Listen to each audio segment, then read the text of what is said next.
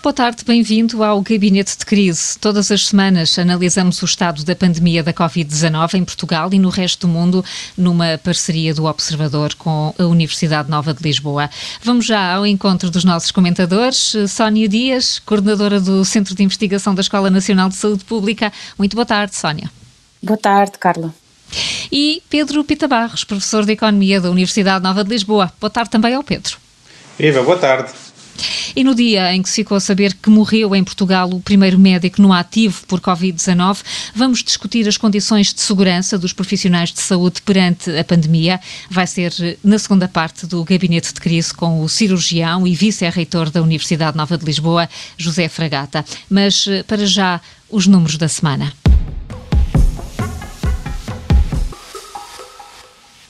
Vamos partir então para os números que servem de análise dos últimos dias. Sónia Dias, qual é o seu número?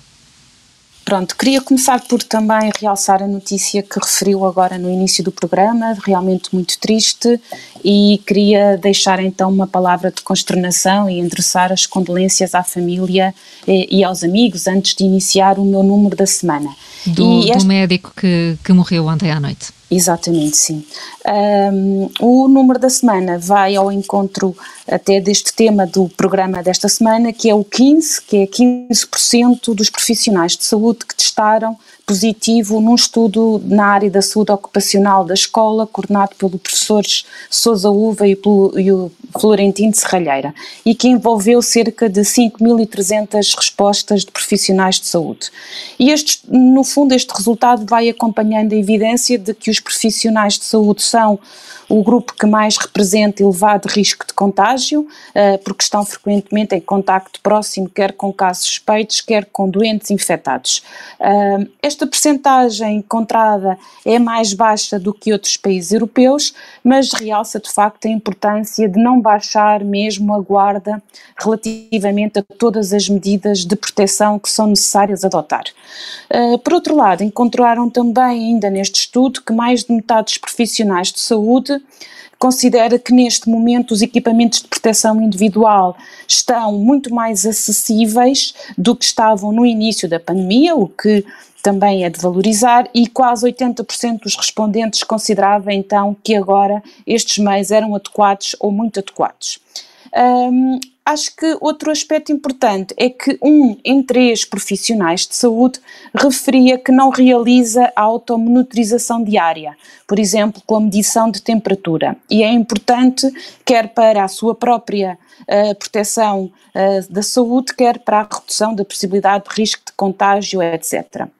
Para terminar, só mais dois resultados interessantes: 36% dos inquiridos reportava a inexistência de serviço de saúde ocupacional no seu local de trabalho, o que pode ser uh, uma forma de também, uh, no fundo, aumentar a consciência da necessidade de proteção, e para além destes fatores de risco mais associados à exposição ao próprio vírus, encontraram também efeitos a nível psicossocial relevantes uh, e que podem influenciar a sua atividade diária e encontraram então que mais de dois terços dos profissionais de saúde que responderam ao estudo apresentavam níveis de ansiedade elevados como resposta às situações de stress que vivenciavam.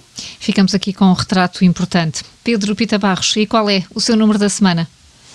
O meu número da semana é o número mais financeiro desta vez, são os 504 milhões de euros que estão no orçamento suplementar que são destinados ao Ministério da Saúde. Uh, e é importante referir este número e ligado ao tema de hoje, uh, porque sabemos que parte substancial desse valor, uh, pelo menos 76 milhões, serão para reforço da resposta na medicina intensiva, mas de outra parte, de uma fatia grande, 410, há uma parte importante para aquisições de bens e serviços que vão incluir os equipamentos de proteção e, portanto, mostra que a proteção dos profissionais de saúde tem sido necessária, eh, vai ser necessária, a preparação dos espaços tem sido necessária, vai continuar a ser feita eh, e vamos ter eh, toda a capacidade, ou pelo menos não vamos ter limitações financeiras importantes. À lógica de fazer um reforço da proteção dos profissionais de saúde que estão dedicados ao tratamento da Covid-19, nas unidades dedicadas ao tratamento da Covid-19 e, e, em geral desses desses profissionais. É preciso, provavelmente, também ter a intenção, e é isso creio que provavelmente o professor Fragata depois também falará um pouco, de que todo este processo da Covid tem levado a um certo cansaço, uma certa exaustão dos próprios profissionais de saúde e que isso até poderá levá-los a a aligeirar de alguma forma medidas de proteção ou menor cuidado e que seria importante que isso não, não acontecesse de todo, até para, para a sua própria saúde. Portanto, nós temos aqui desafios que não é apenas comprar o equipamento de proteção, é também todo o ambiente em que se está a funcionar e toda a proteção que pode ser feita aos profissionais de saúde através de rotação de profissionais, descanso, etc. E, portanto, temos na na proteção dos nossos profissionais de saúde, também um desafio para, para os próximos tempos em termos de organização da resposta à Covid. Muito bem, são, são questões que vamos de certeza desenvolver na segunda parte do Gabinete de Crise, mas para já vamos fazer o balanço da semana, porque os novos casos de infecção eh, não baixaram, foram até detectados novos focos, não só na já identificada região de Lisboa e Val do Tejo, mas também noutros pontos no país, como um lar em Sinfães, outro em Alves Barrota, ainda novos casos no IPO de Lisboa e uma festa informal no Algarve. Eh, isto quer dizer, eh, Sónia, eh, que a situação está descontrolada? Eu, eu acho que, que, que, não, não é? Portanto, o que é que, o que é que poderia dizer relativamente a isto? Claro que com o desconfinamento uh, é natural que haja uh, maiores uh, situações como estas e mais casos de infecção. Se calhar colocaria as coisas neste ponto. Os casos estão a ser bem identificados, os surtos estão a ser levados a cabo com respostas rápidas de identificação dos casos, identificação dos contactos, isolamento quando é necessário, Uh, e, portanto, eu acho que neste momento não há uma demonstração dos dados para que se possa dizer que há uma disseminação sem controle. Uh, outro aspecto que eu acho que é muito importante de realçar e que já temos vindo claramente a identificar é que esta política de testagem em massa e de uma procura ativa de casos uh, para os identificar, isolar e parar esta cadeia de transmissão, que é o que nós estamos neste momento a fazer nas várias situações que referiu, leva claramente a um aumento uh, dos números. Uh, mas também o que pode estar a acontecer, e isso é importante realçar, é que se, por exemplo, estivéssemos a fazer apenas testes quando as pessoas já desenvolveram sintomas e chegam aos serviços de saúde, uh, assim, claro que os números seriam mais baixos. O que nós temos neste momento é que provavelmente uma, um maior conhecimento de como a infecção está a evoluir na comunidade, ao contrário, provavelmente, de outros países em que a infecção mantém-se grande parte desconhecida, porque os testes não estão a ser feitos, e essa também é capaz, é capaz de ser uma das razões para justificar a diferença quando nos comparamos com outros países. Uh, mas isto não quer dizer, com os muitos testes e maior infecção, que estamos tranquilos com estes números, não é? Uh, e portanto, eu acho que as coisas não estão descontroladas, mas os números mostram-nos que temos que estar alerta e ter respostas rápidas às várias situações. Pedro faz também esta análise, não estamos descontrolados, mas eh, será que afinal o milagre português não foi bem um milagre?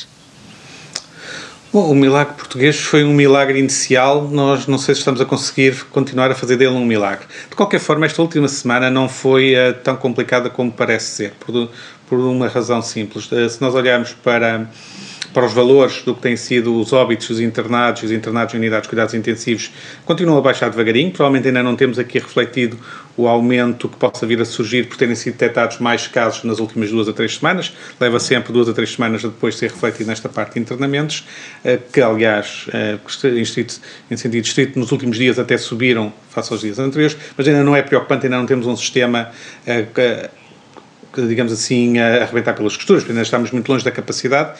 E esta última semana, nesta última semana do, do gabinete de crise, uh, o número médio de novos casos diários uh, que ocorreu em Lisboa e Val do Tejo até baixou face à semana anterior, uh, embora tenha subido ligeiramente no resto do país. E estes três surtos que, que têm merecido destaque, o da festa do Algarve, o dos Lares no norte e no, e no centro, e, e agora no, no IPO de Lisboa, eles acabam todos por, para além de ser uma situações em que são detectados de forma rápida e com intervenção também rápida, como a Sónia referiu, mas revelam também muito bem onde é que nós temos que estar com atenção. por exemplo, na festa do Algarve, nós podemos dizer que reflete muito a importância das decisões sociais como parte do problema, quando se decide fazer a festa, mas também como parte da solução, quando alguém decide alertar que houve a festa e houve uma intervenção rápida para, para parar. E, portanto, nós aqui temos um exemplo claro de como, do, do, papel que todos estamos a ter nisto. Aliás, seria interessante até colocar-se a pergunta se, se, este milagre inicial, se este sucesso da resposta inicial que nós tivemos, não terá levado a uma diminuição do receio com a própria pandemia e as pessoas agora abrandarem um pouco. Dizer, no início havia muito medo sobre a pandemia, sobre quem seria afetado, quando, como. Uh, ao fim destes três meses, esse receio pode ter diminuído em grande medida porque muita gente não conhece diretamente quem teve Covid-19 ou quem tenha estado internado, e portanto o número de casos global dentro do país não é suficientemente grande para que todos nós tenhamos alguém no nosso círculo de, de conhecimentos, alguém que tenha tido a, a, Covid. Eh, e portanto aqui está, eh, é claramente um ponto onde ter atenção, garantirmos que as nossas decisões sociais, de, de relacionamento social, não criam problema.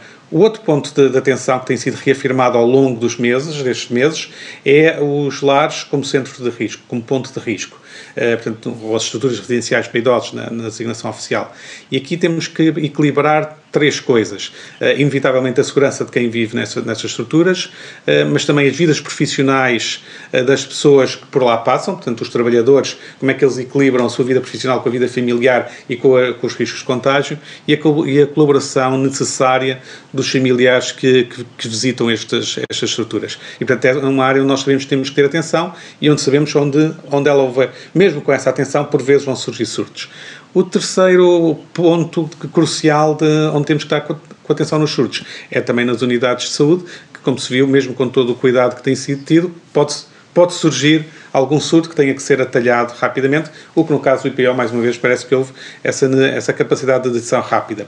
E nestes três pontos de, de, de stress, digamos assim, temos tido sempre respostas adequadas a cada um destes surtos e respostas tomadas rapidamente.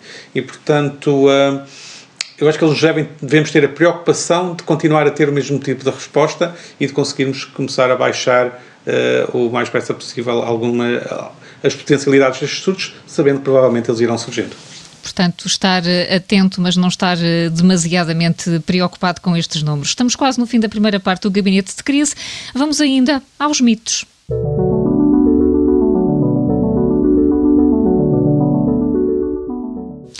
São ideias habitualmente aceites, mas que não correspondem à realidade. Vamos a eles. Sónia Dias, apareceu um medicamento que vai curar a Covid-19? Pois, realmente foi um mito que durou relativamente pouco tempo, realçando, queria até realçar a forma positiva como a comunicação social contribuiu para que rapidamente uh, houvesse uma disseminação correta da informação, que é de facto muito importante para a saúde. Uh, então é relevante voltar a realçar que, apesar da boa notícia de que uh, a desametasona parece ter efeitos na redução da, da mortalidade, é falso que este medicamento seja cura da doença. Aliás, os dados que têm surgido, e é preciso terem atenção que esta evidência é ainda uh, muito frágil, portanto, ela necessita de maior robustez, apesar de indicarem que este medicamento poderá ter efeitos positivos, mas apenas no tratamento de doentes com complicações uh, sérias. É assim um medicamento que precisa de prescrição médica e nunca deve ser utilizado em casos de, de, de Covid-19 com sintomas ligeiros nem como prevenção da doença. Só para realçar um último ponto, é que de facto uh, o uso incorreto pode prejudicar gravemente a saúde e até uh, foi referido que pode ajudar a que a doença se desenvolva mais rapidamente numa primeira uh, fase. É assim um mito e devemos continuar sim a adotar as medidas de prevenção que já sabemos que são a única forma eficaz de combater esta epidemia o Pedro uh, quer uh, também destruir este mito, nem pode ser sequer uma nota de esperança, muito rapidamente. Não, aqui o destruir o mito é, estando de acordo com tudo o que, que a Sónia disse, dizer que nós temos de sempre ser cuidado quando, ter, ter cuidado quando surgem eh, notícias de curas milagrosas, de, quase instantâneas e com grande destaque. E aqui o, o, mito mais global é temos que terem atenção que o processo científico de validação de, de medicamentos demora o seu tempo e não é certamente de repente, de uma semana para a outra, que, surgir, que surgirá a, a cura. Ora, muito bem. Então, ainda não há uma, uma cura para a Covid-19. Pode haver algumas notas de esperança, mas é preciso uh, dar tempo à ciência para que haja certezas absolutas. Vamos regressar, então, já a seguir com as notas de esperança e também com o nosso convidado desta semana do Gabinete de Crise, o cirurgião, vice-reitor da Universidade Nova de Lisboa, José Fragata. Até já.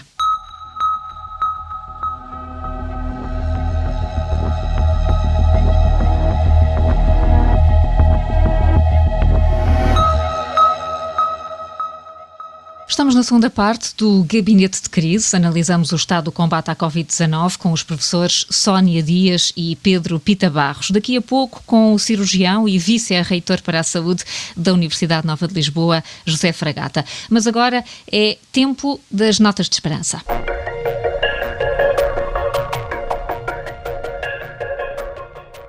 Porque não há só motivos para preocupação, há também razões para olhar com otimismo para o futuro. Eh, Sónia, qual é a sua nota de esperança? A minha nota de esperança esta semana vai para a questão da previsão de que as consultas, cirurgias e outros cuidados de saúde vão retomar a sua atividade também em Lisboa e Val do Tejo para a semana, o que é de facto uma boa notícia.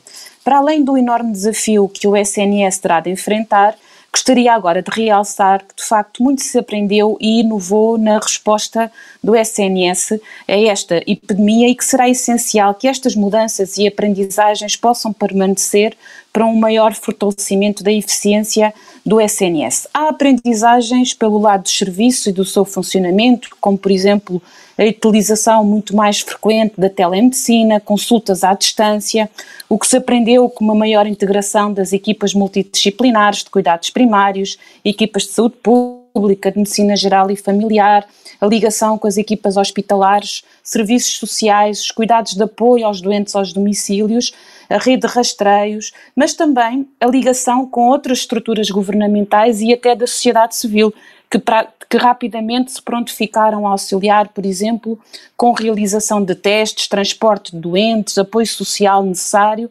E, portanto, a minha esperança é que todas estas lições, com novas formas de funcionar, como, por exemplo, a renovação do receituário realizado de forma não presencial e outras respostas inovadoras, aliadas ao reforço do investimento do SNS, poderão agora contribuir para uma recuperação mais rápida do impacto que a pandemia teve também em outras doenças não Covid. É para acompanhar então essa reabertura dos, dos cuidados de saúde não Covid. Pedro Espita Barros, qual é a nota que quer destacar? A minha nota de esperança desta semana vem do mundo internacional. Nós tínhamos falado há algumas semanas que deveríamos ir acompanhando a reabertura da, da economia, das atividades normais nos outros países que começaram mais cedo.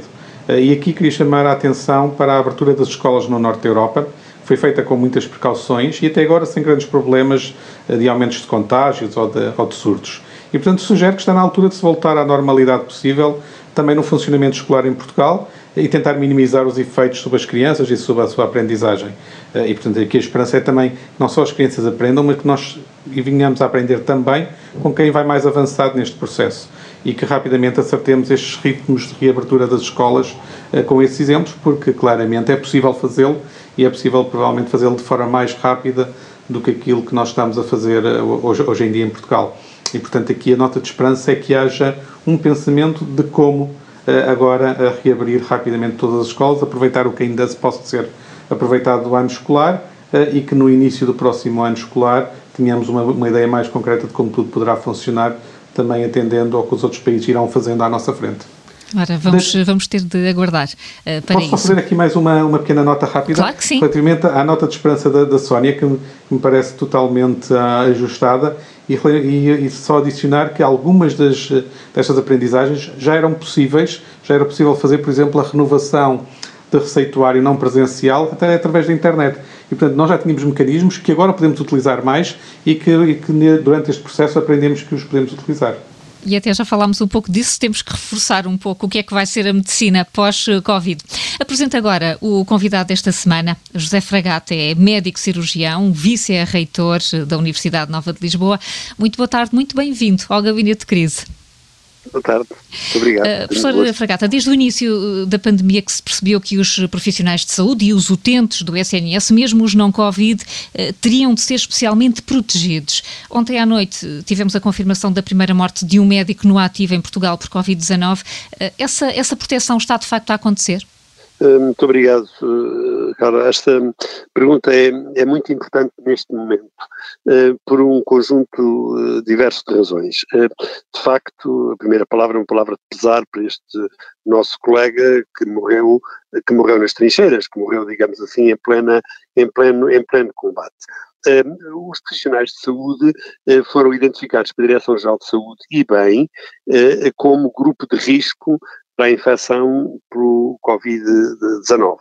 E foram identificados como tal, porque naturalmente são as pessoas que estão na primeira linha do, do, do combate, à, do combate à doença, são, são eles que lidam com os casos que sabemos estarem infectados e com todos nós que podemos estar assintomáticos e ser portadores e, e tudo isso. Portanto, eh, eh, os profissionais de saúde são um grupo de risco, eh, eh, são um grupo de risco exatamente pela exposição que, que têm.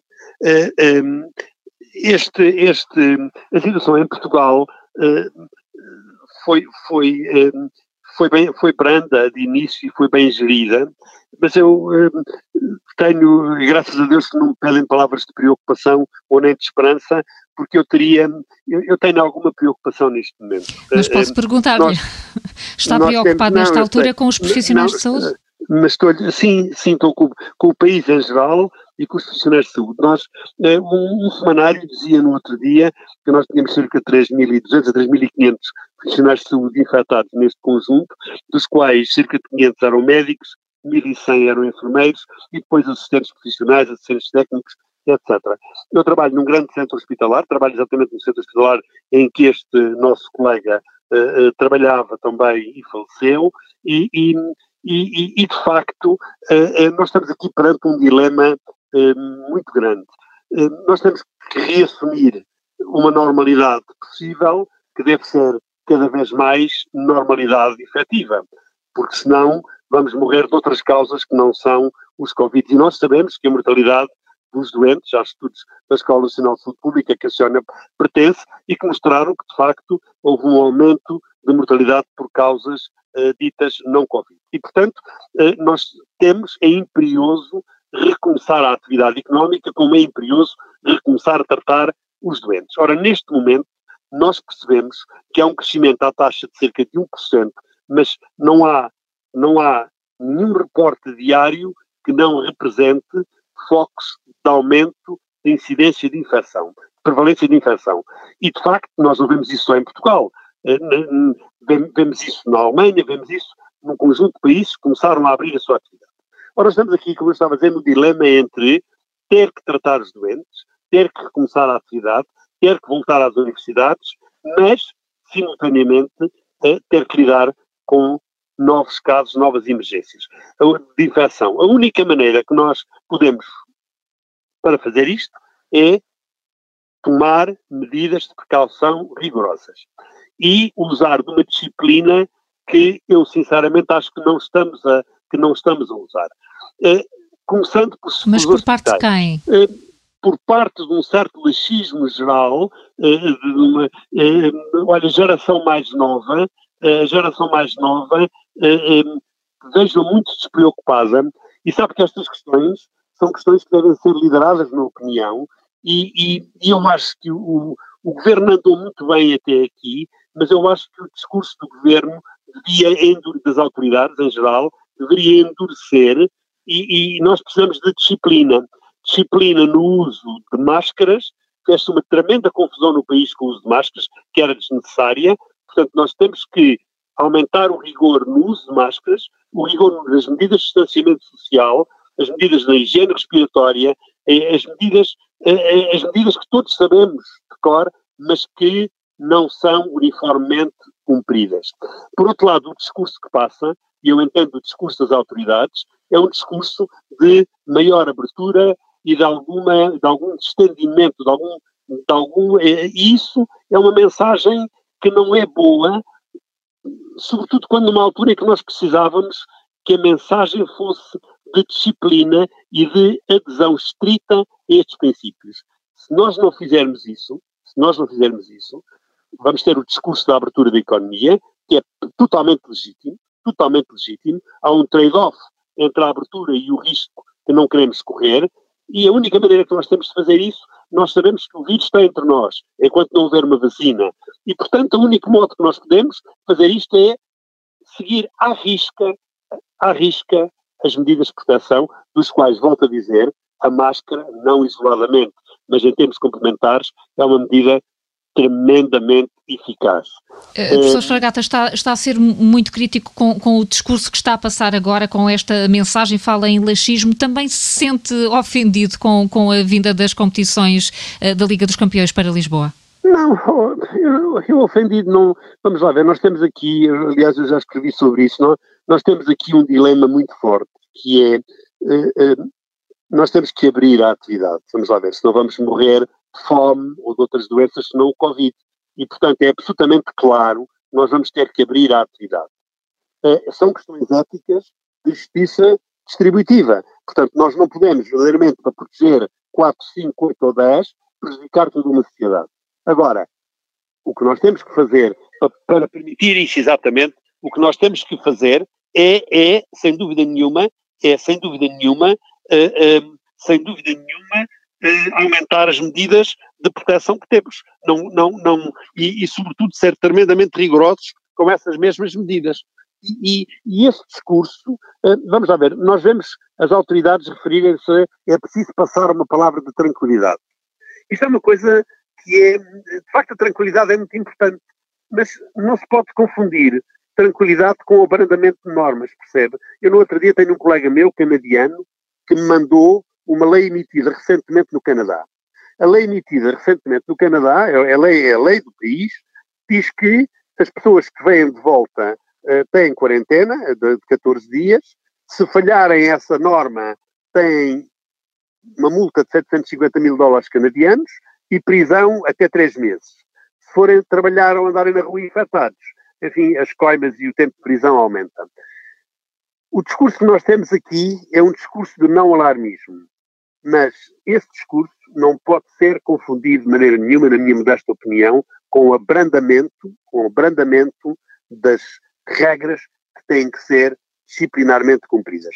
Se você for para um desses passadiços de praia, vê jovens de 20, 30 anos, todos em cima uns dos outros, convivendo normalmente, com uma, sem máscara, sem proteção de qualquer tipo. Eu não estou a dizer que o, que o governo não tenha feito um esforço, enfim um, enfim, um esforço de comunicação e tudo isso, mas eu endureceria com toda a sinceridade a palavra. E, e, e, e digo-lhe isto porque trabalho num, num, serviço, trabalho num centro muito grande. Hoje mesmo eu atrasei-me, enfim, na, na saída que tinha, porque hoje mesmo tivemos uma positividade no serviço, percebe? Portanto, nós estamos a lidar com isto todos, todos os dias. E de facto, e de facto, os profissionais de saúde dos serviços têm que estar protegidos. E este é o último comentário que eu queria fazer. Eh, sendo grupo de risco, nada pode ser negado em termos do número de testes realizados a todos os estratos dos profissionais de saúde, sejam auxiliares, sejam médicos, sejam enfermeiros ou técnicos, e é muito importante que cada diretor, cada PPCIRA, cada entidade hospitalar faça o reinforcement dessas normas que passam por despiste de doentes infectados, por medição de temperaturas, por, por, por, por, por, por periodicamente ter testes de RNA, testes diagnósticos virais a estes doentes, porque muitos de nós podemos ser portadores assintomáticos e, contudo, ser ainda infectantes para, as, para, para a comunidade. E, como pode imaginar, os profissionais de saúde estão numa posição em que não só se podem infectar a si próprios, eh, entre eles, como podem infectar os doentes que tratam, o que seria uma coisa trágica. E, Portanto, e, e, por, e por é... isso é tão importante, é tão importante estarmos aqui a falar sobre estas matérias. Nós estamos quase a chegar ao fim. Queria ainda ouvir a, a Sónia Dias e o Pedro Pita Barros uh, so, sobre esta questão, porque ela é fundamental quando estamos a falar numa estratégia de combate à pandemia. Sónia. Sim, de facto, nós já, eh, eh, no fundo, de alguma maneira, a questão da comunicação, nós já fomos eh, várias vezes referindo aqui essa importância. E por mais que nós tenhamos uma rápida atuação das autoridades de saúde e, e, e das várias intervenções, sabemos claramente que grande parte eh, do trabalho de contenção e futuro da, da pandemia está nas mãos de todos e no comportamento de cada um de nós. E, portanto, nesse aspecto, acho que de facto ehm, realçar uh, e não abrandar esse tipo de comunicação é uh, extremamente, extremamente importante, não é? E hum. com o cansaço, de facto, pode haver uh, algum abrandamento dessas medidas que neste momento ainda não nos podemos dar, dar ao luxo. E como a Sónia bem falou, de resto, no, na primeira parte ainda do programa, Pedro Pita Barros, um último olhar, um último comentário sobre esta, sobre esta questão da necessidade de proteção fundamental dos profissionais de saúde. Acho que aqui um, é central, como tem, como tem sido reafirmado, e gostaria de saber um pouco mais, e talvez o professor Fragata saiba um pouco mais sobre isso, sobre se desde o tempo que decorreu, desde o início da pandemia, se temos neste momento riscos acrescidos pela exaustão dos profissionais e pelo cansaço, ou se pelo contrário, podemos confiar que as rotinas adquiridas estão já a ser suficientes para dar grande confiança que as pessoas têm, que os profissionais de saúde já têm os cuidados todos. Portanto, é saber um pouco como é que ele sente que nós que deveria ser a atuação agora. Reforçar porque pode haver riscos maiores devido ao cansaço, ou de alguma forma estar com mais calma, porque na verdade as rotinas adquiridas já foram importantes. Eu também só tenho um comentário relativamente às multas canadianas. Se calhar cá em Portugal, mais do que multas, era interessante pensar quem, quem dos jovens fosse apanhado de certa forma em festas ou em situações mais irregulares, fazer um bocadinho de serviço cívico, ajudar nos hospitais, há sempre claro, limpezas claro. para fazer e, tomar, claro. e terem conhecimento em primeira mão o que é que significa a doença para quem a tem que é uma forma de, de criar essa situação. Seria também uma sugestão. Professor Fragata, estamos mesmo nos Sim. últimos dois minutos. Consegue... Só fazer um comentário. Sim se me permitir então, em relação àquilo que o professor Pedro Pita Barros disse, eu acho que nós andamos muito bem na fase inicial desta pandemia. O meu receio, e é um receio fundado, acredite, e fundado no terreno, é, é, é verdadeiramente que, não tanto por cansaço, mas sabe que nós, eh, é muito difícil, a cultura leva muito tempo a estabelecer-se e, de facto, nós, a tendência é abrandarmos, é abrandarmos na guarda. E por isso eu acho que é tão importante que a mensagem que o governo e as autoridades que tão bem se comportaram em termos gerais eh, têm que passar agora, agora, é, não é só uma palavra de tranquilidade que pode ser igual a laxismo de atitude, mas uma, uma palavra de guarda ativa. E olha, eu vou reforçar a partir de segunda-feira todas as medidas antigas que tínhamos no serviço, que estão em ordem, mas que nós vamos reinforçar. Estava há bocadinho a falar com a minha primeira-chefe nesse sentido exatamente para proteger pelo menos a, aquela comunidade de, de 300 ou 400 pessoas que ali temos de, sim, de não se infectarem e eventual, eventualmente de não infectarem os doentes também que estão à nossa guarda e que são a razão de ser da nossa prática e devem ser agora a nossa principal preocupação. Mas também é, é, é, é, é a sensação que tem que é preciso reforçar esta mensagem junto dos profissionais de saúde.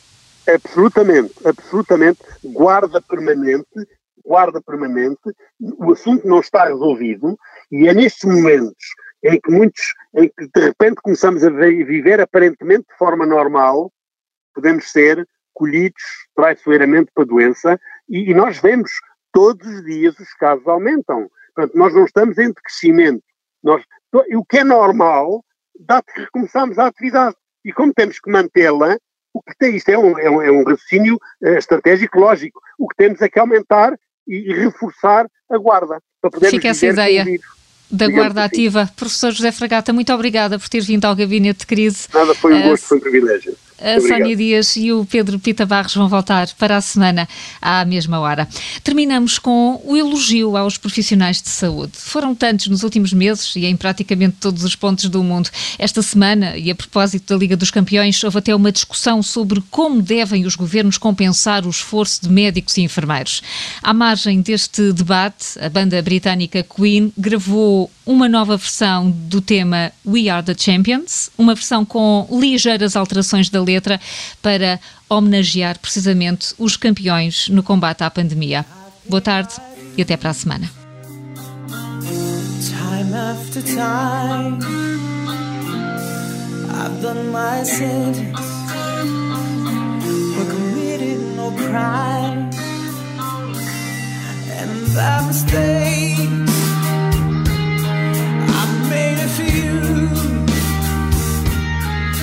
I've had my share of sand kicked in my